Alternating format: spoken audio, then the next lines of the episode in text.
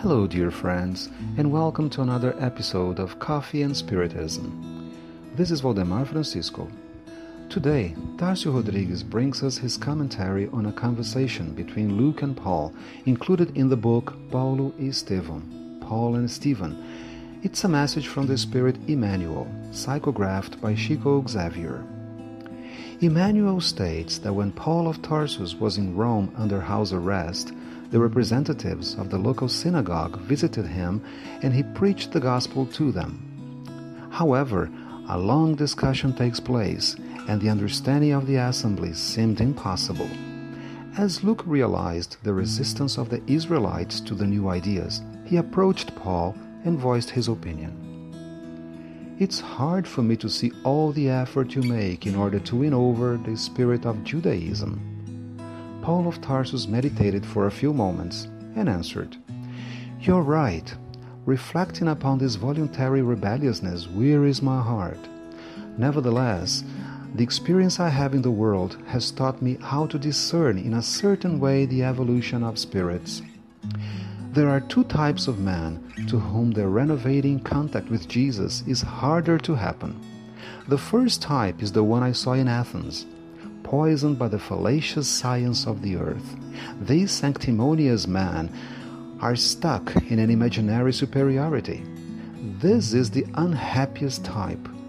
The second type is the one we know very well the obstinate Jews who possess precious knowledge from the past and because of that can't conceive faith without religious fights.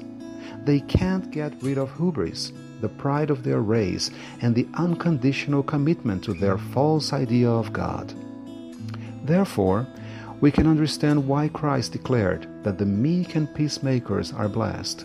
Few cultured Gentiles and very few Jews who respect the law of Moses are ready for the holy school of perfection with the divine master.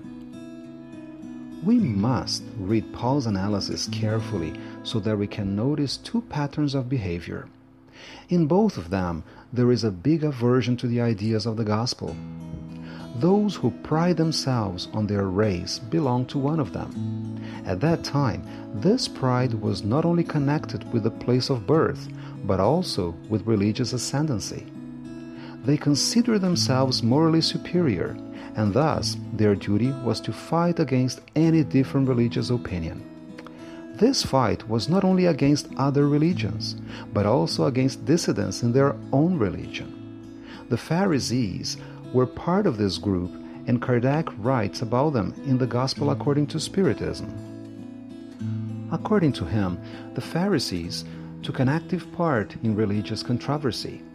They were faithful practitioners of exterior cults and ceremonies, full of ardent zeal, proselytism, enemies of innovations, maintaining great severity of principles, but behind the cover of punctilious devotion lay dissolute habits, a great deal of pride, and above all, an excessive desire to dominate. Those sanctimonious men who are stuck in an imaginary superiority and who, according to Paul, are the unhappiest ones belong to the other pattern. These are the ancient Greeks. Their scientific and philosophical development was astonishing, but they could not accept simple ideas concerning fraternity and solidarity present in the gospel.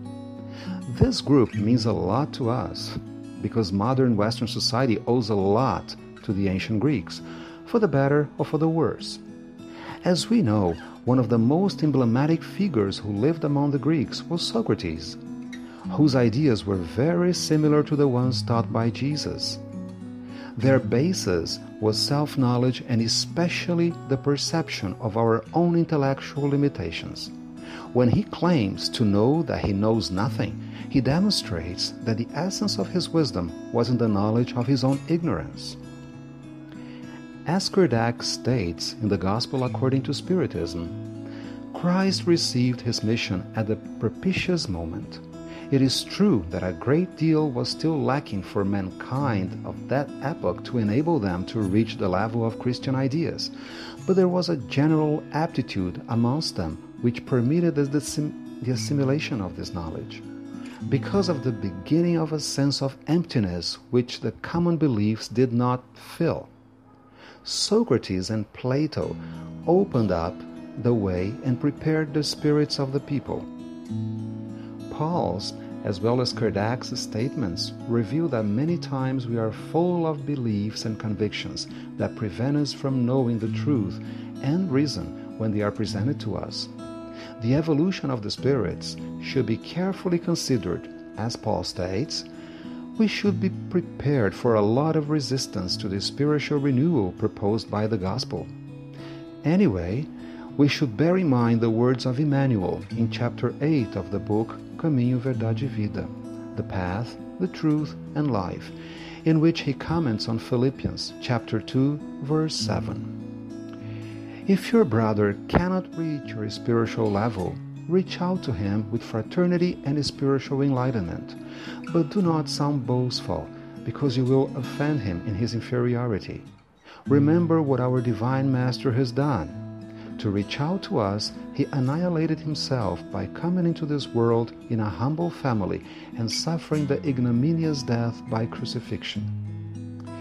Emmanuel urges us on by stating that Christ made himself humble in order to ennoble us. So think about it.